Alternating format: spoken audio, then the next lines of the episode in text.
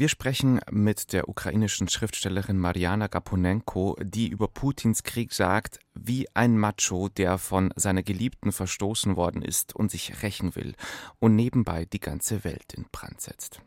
Außerdem in dieser Kulturwelt ziemlich viel weibliche Starbesetzung. Penelope Cruz als liebende Mutter am Rande des Nervenzusammenbruchs in dem neuen Kinofilm L'Immensità. Und dann wird heute in München ein Kabarettpreis überreicht, über den der Preisträger von 2022, Severin Gröbner, mal gesagt hat, immerhin ist es kein Tier, keine Bratpfanne und auch kein anderer Haushaltsgegenstand.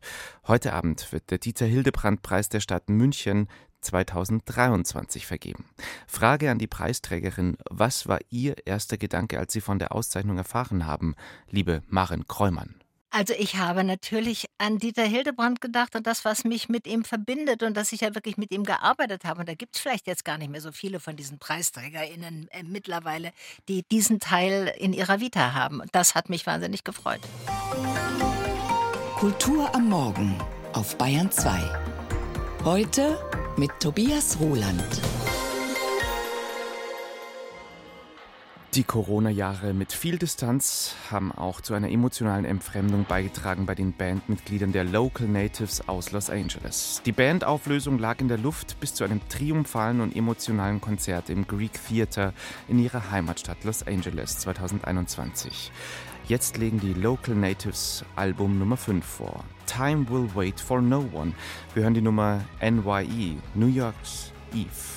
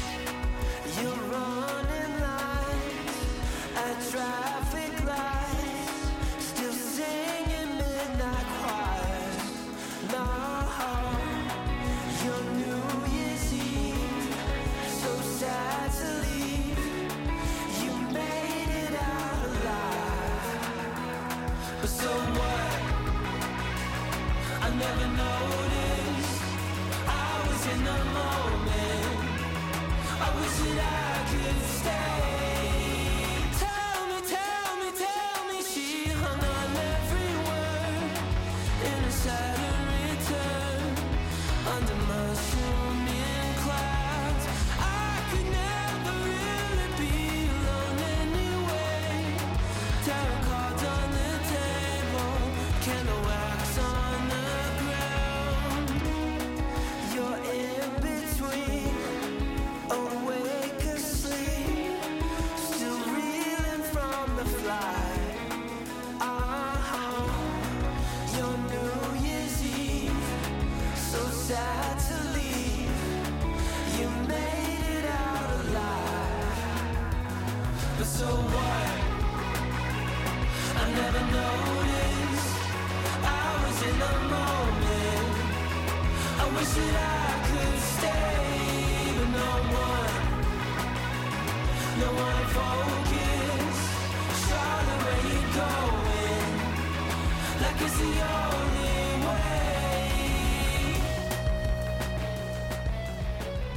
Meine aktuellen drei Lieblingsrollen und Auftritte von Maren Kräumann sind wenn sie in ihrer preisgekrönten Satiresendung Kräumann die Ehefrau des französischen Präsidenten Emmanuel Macron spielt und sich immer wohlwollend mütterlich um das Leben ihres Manu kümmert, dann hat mich unglaublich beeindruckt Maren Kräumanns Auftritt Anfang des Jahres im Bundestag, als sie bei einer Gedenkstunde über verfolgte und getötete Homosexuelle im Dritten Reich gesprochen hat.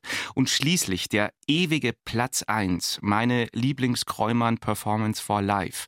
Die rauchende, hektische, autogrammfälschende Redakteurin in der HP Kerkeling Mediensatire Kein Pardon von 1992, Frau Krommann, oder? Erster Kinofilm. Ja. Ich habe es ja lange nicht mehr geguckt, aber ich weiß, ich spielte diese Redakteurin, die es in Wirklichkeit auch gab bei Radio Bremen und rauchte wie verrückt und sagte, es ist Wahnsinn, was wir hier machen, es ist Wahnsinn. Herzlich willkommen in der Bayern 2 Kulturwelt, liebe Marin Kreumann. Dankeschön, super drei Sachen, die Sie da ausgesucht haben. Und bevor es untergeht, Glückwunsch zum Dieter Hildebrand Preis 2023 Dankeschön. der Danke. Stadt München. Über den Namensgeber sagten Sie mal, ich kann mir den Namen so gut merken, weil er den gleichen Vornamen hat wie Dieter Bohlen. Also Sie sagten das mit einer piepsigen Stimme und Sie machten da gerade eine Parodie als Verena Poth. Ja. Alles schon ein bisschen länger her auch. Ja. Abgesehen vom Vornamen, was fällt Ihnen noch zu Dieter Hildebrand ein? Der Mensch, der Sie ins Fernsehkabarett geschubst hat. Ich machte ja kein klassisches Kabarett, so wo einer im schwarzen Rollkragenpullover frontal ins Publikum redet, so das nicht, sondern ich singe immer Lieder aus meiner Jugend oder Kindheit und erzähle mit diesen Liedern das Frauenbild des Jahrzehnts. Und Dieter Hildebrand war eben die Person mit Macht und mit Ansehen, mit Prestige und mit Charisma, die entschied, das ist eine Kabarettistin. Ihre ersten Auftritte beim Scheibenwischer, das war ja nicht so, dass man einen roten Teppich ausgerollt hat und so gesagt hat, Jungs, haltet den Atem an, hier kommt Maren Kräumann, sondern da ist ja im Vorfeld noch mal ein bisschen anders auch gelaufen. Ja, na, das war die Sache, dass ich äh, eigentlich dachte, ich könnte ja auch was, was, schreiben und dann sagte aber Sami Drechsel, der der Regisseur war, nee, für das Schreiben haben wir unsere Leute, du singst dein Lied, gehst zweimal über die Bühne und wackelst mit dem Arsch. So. und das war aber auch natürlich nicht so wahnsinnig ernst gemeint. Heute würde man sagen, völlig unmöglich. Und dann hatte das aber noch ein gutes Ende, weil in mehreren späteren Sendungen durfte ich dann tatsächlich selber schreiben auch. Haben Sie eigentlich auch schon diese Jurybegründung sich mal angeguckt? Das kann man vorab ja auch schon immer lesen. Ich glaube, ich habe es ich aber Soll ich mal vorlesen? Ja, ja, ja, ja. Eigentlich wundert man sich, dass sie ihn noch nicht hat, den Dieter Hildebrand-Preis. genau, und dann später, unter den vielen Ehrungen, die Maren Kräumann bereits erhielt, fehlte der Dieter Hildebrand-Preis noch. Diese Haltungslücke wird jetzt geschlossen. Kräumann ist eine Galionsfigur für Revolution, Emanzipation, Toleranz und demokratische Standhaftigkeit ah, und so weiter. Toll, das ist Puh, toll. Das sind ein paar Zentner. Das sind ein paar Zentner, ja. Ich glaube, deswegen habe ich es dann, ich habe es gelesen war schwer beeindruckt und auch irgendwie geschmeichelt, habe dann das aber beiseite getan und gleich wieder vergessen. Das ist ja großes, sind sehr schwere Geschütze. Können Sie Komplimente gut annehmen? Eigentlich ja. Manchmal, wenn es so viel ist, denke ich, habe ich das verdient? So, also da kommen schon leise Zweifel. Aber ich bin in so einer Lebensphase, wo ich mich tatsächlich freue über all die Komplimente, die ich kriege, sofern sie halbwegs gerechtfertigt sind, weil ich ja auch lange Zeit keine Komplimente gekriegt habe. Und ich empfinde das als ausgleichende Gerechtigkeit. Ja, wenn wir uns jetzt mal nur die Anzahl Ihrer Auszeichnungen und Preise anschauen, also das meiste und die coolsten Sachen, sage ich mal, das ist alles in den vergangenen fünf Jahren passiert. Ja. Ist das jetzt schon vor allem dem Alterswerkbonus geschuldet oder sind Sie einfach nochmal viel besser und lustiger geworden oder was haben Sie denn da für Gründe ausgemacht? Warum so spät, Frau Kräumann? Das ist ganz leicht zu erklären. Das hängt mit meiner Sendung Kräumann zusammen. Die mache ich seit fünf Jahren in der ARD, eine Satiresendung Donnerstagabend um halb zwölf. Ich habe ja 20 Jahre keine Satire gemacht, weil das dann irgendwie vorbei war mit mir und der ARD. Und dann habe ich als Schauspielerin gearbeitet und immer mal ein vereinzelter Auftritt, aber nicht wirklich mehr in dem Bereich gearbeitet. Und dann kriegte ich die Chance, das wieder zu machen. Das hat äh, dazu geführt, dass die Menschen auch auf meine Anfänge dann nochmal geguckt haben. Denn es war ja 20 Jahre her, dass ich mhm. Nachtschwester, Kräumann, gemacht hat. Das mhm. war die erste Satiresendung einer Frau, also ich war die erste Frau, die eine eigene Satiresendung im öffentlich-rechtlichen Fernsehen hatte. Und ich glaube, dann wurde den Leuten bewusst, dass es da eine Kontinuität gibt. Und dann fanden sie das vielleicht auch irgendwie schade, dass 20 Jahre ja gar nichts war in der Hinsicht. Und da fragte man sich dann auch, warum. Ja, da irgendwie habe ich mich ja durch mein Coming Out etwas unbeliebt gemacht. Das war aber, also ich habe dann noch die Sendung zwei Jahre äh, lang machen dürfen, aber trotzdem, ich war nicht so richtig ganz doll wohlgelitten. Ich war auch feministisch und das war auch nicht besonders angesagt und auch beliebt. Und dann war ich für eine junge Kabarettistin auch zu alt und wahrscheinlich nicht sexy mehr genug. Mhm. Und dann hörte das alles auf. Und jetzt im Alter postklimakteriell ist es mit dem Sexappeal nicht mehr Bedingungen und jetzt kann ich wieder total, lassen Sie mich wieder machen. Und die Sendung ist eben sehr schön. Haben so. Sie gerade Postklimat? Äh, ja, es ist ein schweres Wort. Sie müssen noch ein bisschen üben. Okay. Ich habe mir mal die Liste früherer PreisträgerInnen beim Dieter Hildebrand-Preis angeschaut. Also das Geschlechterverhältnis ist so ungefähr ausgeglichen in den ah, letzten Jahren gewesen. Toll. 2019 ging der Dieter Hildebrand-Preis an Christine Prayon. Mhm. Die wurde ja dem Fernsehpublikum bekannt als heute schon Außenreporterin Birte Schneider. Und sie hat dann eben auch vor einigen Wochen ja der heute schon den Rücken gekehrt und auch Kritik geübt an der heute schon an Formaten wie Böhmermann mhm. äh, nach dem Motto, die Sendung habe sich geändert. Es würden nur Narrative von Gruppen, die weit oben stehen, verkündet. Es würde Stimmung gegen Andersdenkende gemacht. Haben Sie das auch beobachtet? Ich habe das natürlich gelesen, weil ich, ich schätze die Christine Briand. Nun muss ich aber sagen, dass ich gar nicht regelmäßig wirklich andere Satire-Sendungen, nicht regel, ist eine Schande, aber ich schaffe es einfach nicht, gucke, sodass ich das mit der heute schon, ich kann es nicht wirklich beurteilen, ob das stimmt. Nun neigt Satire natürlich dazu, einzelne Leute rauszunehmen und mal draufzuhauen. Mal ist es auch gerechtfertigt und mal darf man auch nicht so zimperlich sein und so.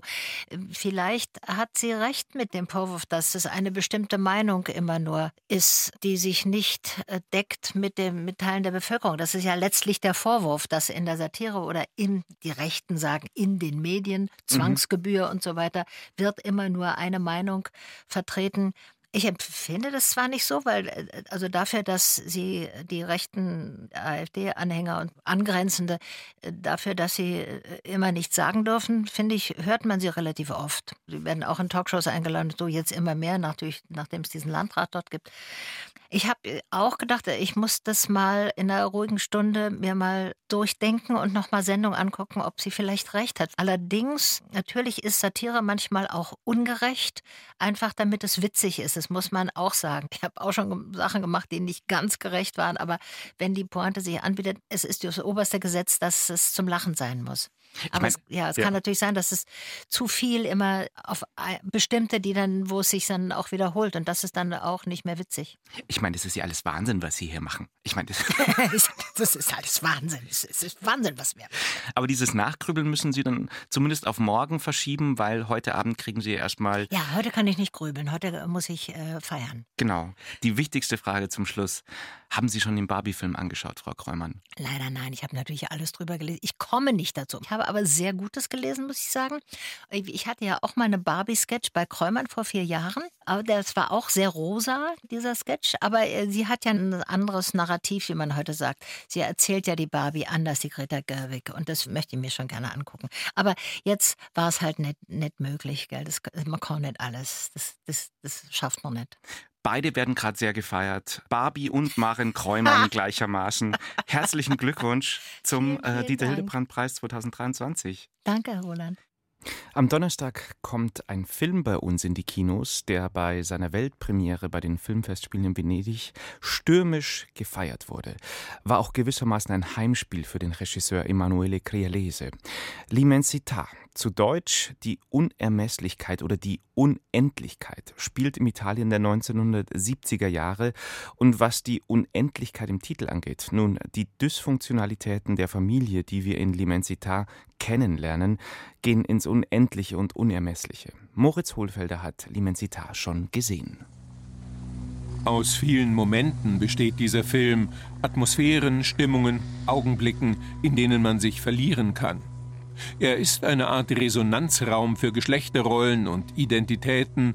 Es gibt keine wirkliche Handlung, keine Geschichte, die stringent von A nach B führt.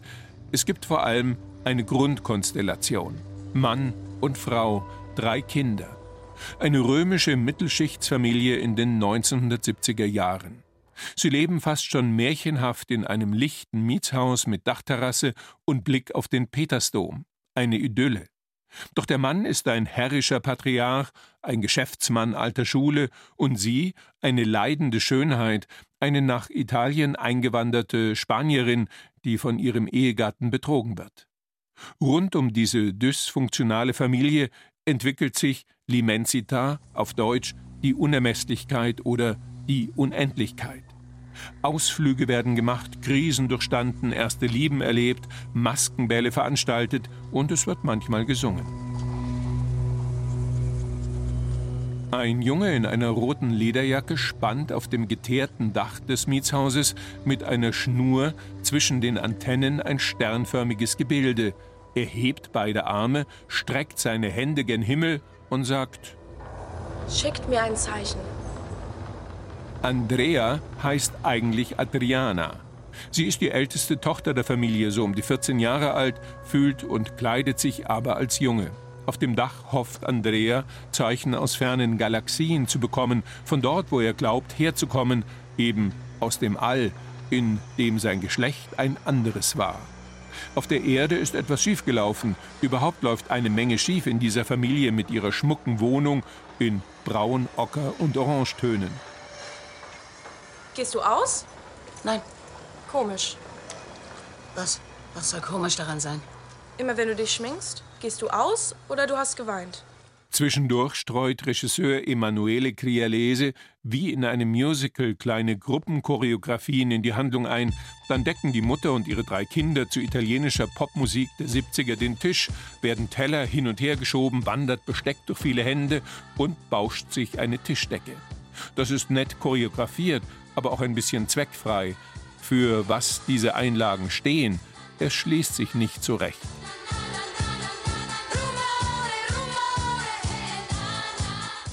Immer wieder fragt man sich, um was es nun in diesem Film wirklich geht. Um den Teenager und den Kampf um die Geschlechtsidentität oder um das Hinterfragen der Rollenklischees einer 70er-Jahre-Familie.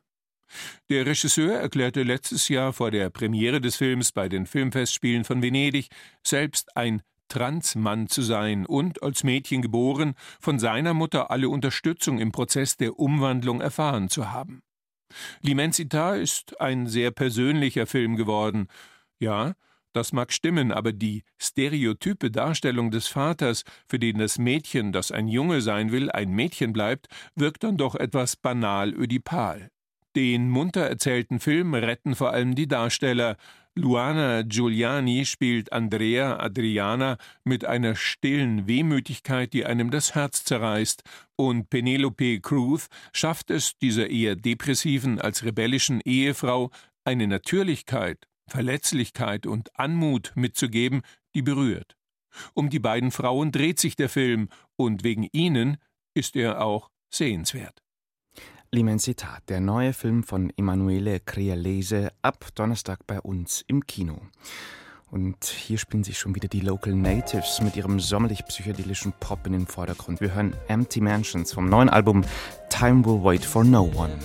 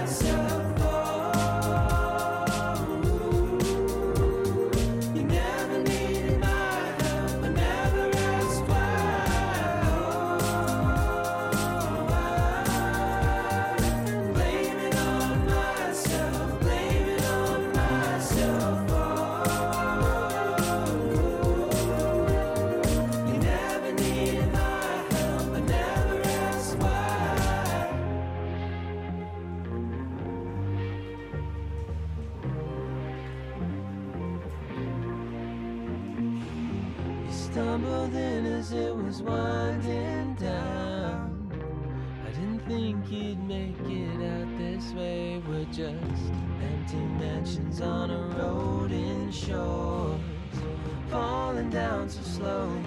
No one notices it all.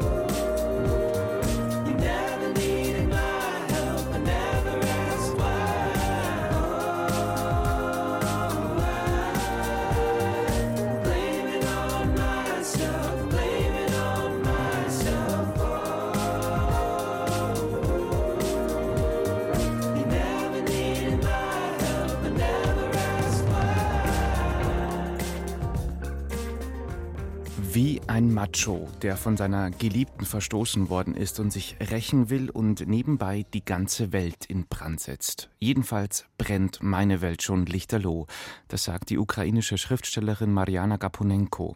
Gerade dokumentiert sie auf ihrer Facebook-Seite und in den sozialen Medien das Ausmaß der kriegerischen Zerstörung ihrer Heimatstadt Odessa. Gaponenko lebt und arbeitet seit Jahren in Deutschland, aber ihre Mutter, Großmutter, Familie und Freunde sind allesamt in der Millionenmetropole am Schwarzen Meer daheim. Frau Gaponenko, wie geht's denn Ihrer Familie gerade? Was berichten Sie aus Odessa? Neulich haben wir nach einer langen Nacht, nach einer Terrornacht telefoniert und da hat meine Mutter gefragt, es war so äh, extrem laut, ist etwas bei uns im Viertel eingeschlagen, äh, so, nur damit man weiß, was das für ein Höllenlärm ist. Man hört ihn überall in der Stadt und Odessa ist groß. Man kann sich glücklich schätzen, wenn man altersbedingt äh, etwas schwerhörig ist, wie meine Großmutter zum Beispiel. Also ich erinnere mich, mit welchem Stolz sie mir vor einigen Monaten am Telefon verkündet hat, jetzt gehört Odessa zum UNESCO Weltkulturerbe und jetzt brauchst du dir keine Sorgen machen wegen uns. Also die Russen würden sich nicht trauen, die Stadt anzugreifen, hat sie gemeint. Man sieht es leider äh, fast täglich in der Ukraine, dass der russischen Regierung äh, Kultur, Natur und Menschen und Tierleben äh, völlig egal sind. Ja. Ich, äh, also ich beobachte den Krieg inzwischen mit der Überzeugung, dass es den Russen ja ein sadistisches Vergnügen bereitet, die Ukraine auszulöschen. Jetzt hat Odessa ja auch nochmal einen besonderen Stellenwert. Also es war ja auch zu Sowjetzeiten diese Stadt am Schwarzen Meer, diese Millionenmetropole, ein Heiligtum mit vielen Kulturstätten. Die, die Kathedrale, die Erlöserkirche ist ja auch nun heftigst betroffen. Das hat ja so eine ganz andere Dimension, dass Odessa, dass das jetzt so ein ja, militärisches Angriffsziel von Russland wird. Ja, also die zerstörte Verklärungskathedrale von Odessa ist leider ein Beispiel von vielen.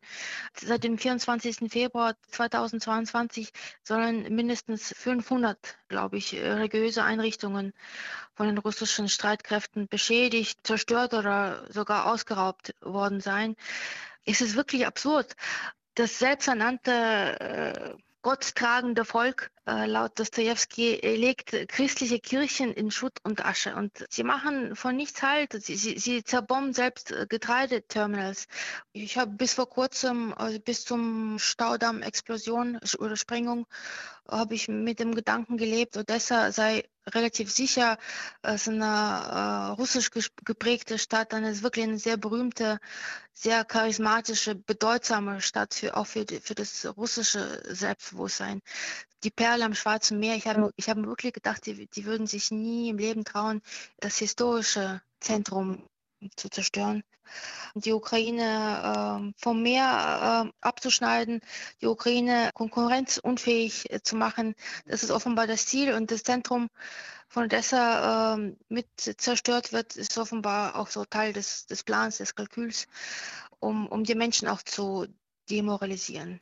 Ja, und vor allem die Zerstörung ist ja die eine Sache und das, was wieder mit dieser Zerstörung, mit der Schuldzuweisung auch umgegangen wird und wie die stattfindet, ist dann nochmal eine zweite Dimension.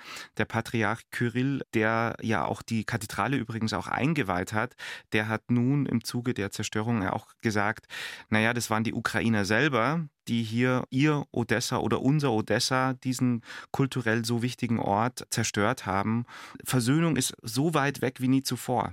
Ja, es ist ein Kampf um die Wahrheit und ganz wichtig zu erwähnen, innerhalb einer Stunde haben die Russen den Wikipedia-Eintrag über die Verklärungskathedrale von Odessa bearbeitet. So eine Stunde nach dem Angriff gab es Veränderungen. Es hieß plötzlich zerstört durch die äh, terroristische ukrainische Luftabwehr. Und ich war dabei, ich habe natürlich nicht geschlafen, äh, ich habe das live mitverfolgt. Es entstand äh, ein Duell zwischen einem russischen Wikipedia-Redakteur und seinem ukrainischen Kollegen, der den Eintrag immer wieder gerade bog, sozusagen auf jeden Fall äh, ein langer Weg bis zur Versöhnung und ohne ein, eine Niederlage Russlands gibt es auch meines Erachtens kein neues russisches Bewusstsein, gesellschaftliches Bewusstsein. Und erst dann wird es Frieden geben. Das sagt die ukrainische Schriftstellerin Marjana Gaponenko hier in der Bahn 2 Kulturwelt. Danke fürs Gespräch und alles Gute für Sie und Ihre Familie in Odessa. Dankeschön. Kulturwelt. Das aktuelle Feuilleton auf Bayern 2.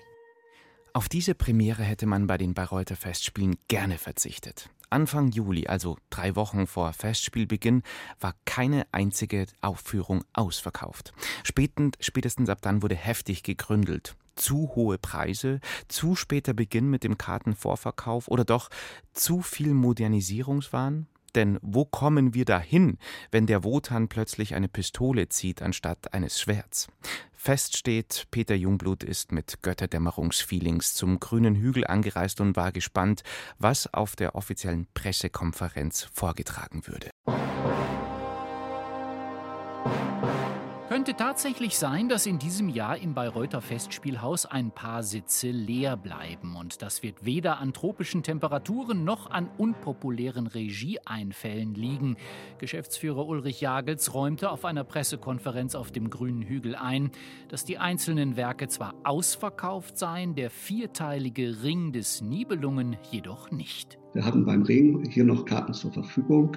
Nur dort hat sich jetzt in diesem Jahr gezeigt, dass die Nachfrage für den Kauf des kompletten Zyklus nicht ausreichend hoch ist. Und wir wissen, alle Rahmenbedingungen haben sich verändert. Auch das Kaufverhalten von Seiten des Publikums ist anders.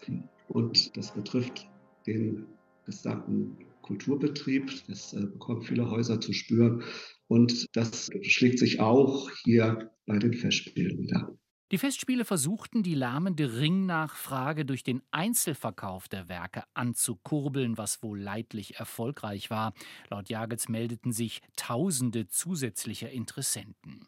Katharina Wagner machte im Gespräch mit dem BR kein Hehl daraus, dass sie sich dringend eine Marketing- und Sponsoring-Abteilung wünscht, um auf Augenhöhe mit professionellen Vertriebsexperten an Innovationen zu arbeiten. Wörtlich sagte sie, wir möchten weiterkommen, statt immer nur zu bewahren.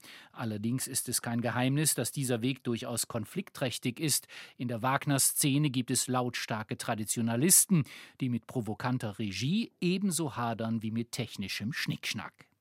Nun wurde die Ringinszenierung des jungen österreichischen Regisseurs Valentin Schwarz im vergangenen Jahr übel verrissen, und zwar von Publikum und Kritikern gleichermaßen. Auch die musikalische Qualität ließ nach Meinung vieler Beobachter zu wünschen übrig. Dirigent Cornelius Meister war damals kurzfristig für den erkrankten Pitari Inkinen eingesprungen, der in diesem Jahr im Graben stehen wird. Dazu kommt, in diesem Jahr wurden die Preise erhöht um satte 6 Prozent. Ulrich Jagels. Ja, die Preise bei den Festspielen sind hoch.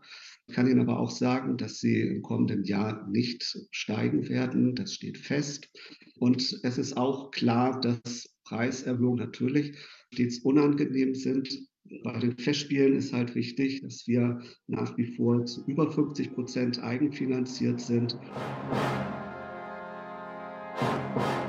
Katharina Wagner hatte im Vorfeld der diesjährigen Festspiele kritisiert, dass der Kartenvertrieb erst im März und damit ihrer Meinung nach viel zu spät begonnen habe.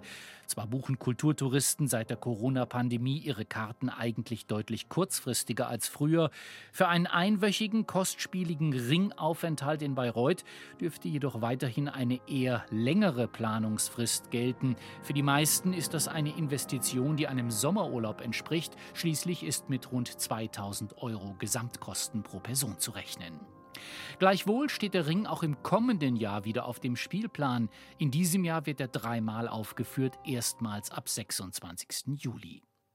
Bayreuth in der Kartenkrise, das hat auch die Politik alarmiert. Sie fordert von Intendantin Katharina Wagner durchgreifende Veränderungen, die sich allerdings teils gegenseitig widersprechen. So drängt Bundeskulturstaatsministerin Claudia Roth auf ein diverseres Publikum, dessen Erwartungen nicht automatisch deckungsgleich sein müssen mit denen von langjährigen Hügelpilgern. Tatsächlich wird überlegt, den Ring ohne die beiden bisher üblichen zwei freien Tage zwischen den vier Vorstellungen anzubieten, also den zeitlichen Ablauf zu verdichten, sodass Besucher nicht wie bisher eine ganze Woche in Bayreuth buchen müssten, was bei den Hotelpreisen zur Festspielzeit ins Geld geht. Katharina Wagner. Ja, auch das ist eine Überlegung, den Ring an vier Tagen nacheinander zu spielen. Das würde aber eine komplett andere Besetzungspolitik brauchen, weil sie dann natürlich nicht eine Brünnhilde haben können und nicht einen Wotan, dann äh, werden die sicherlich die äh, Leistung so nicht bringen, wie sich das das Publikum erwartet.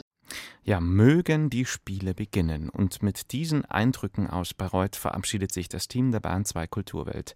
Danke fürs Zuhören, sagt Tobias Ruland. Servus und Baba.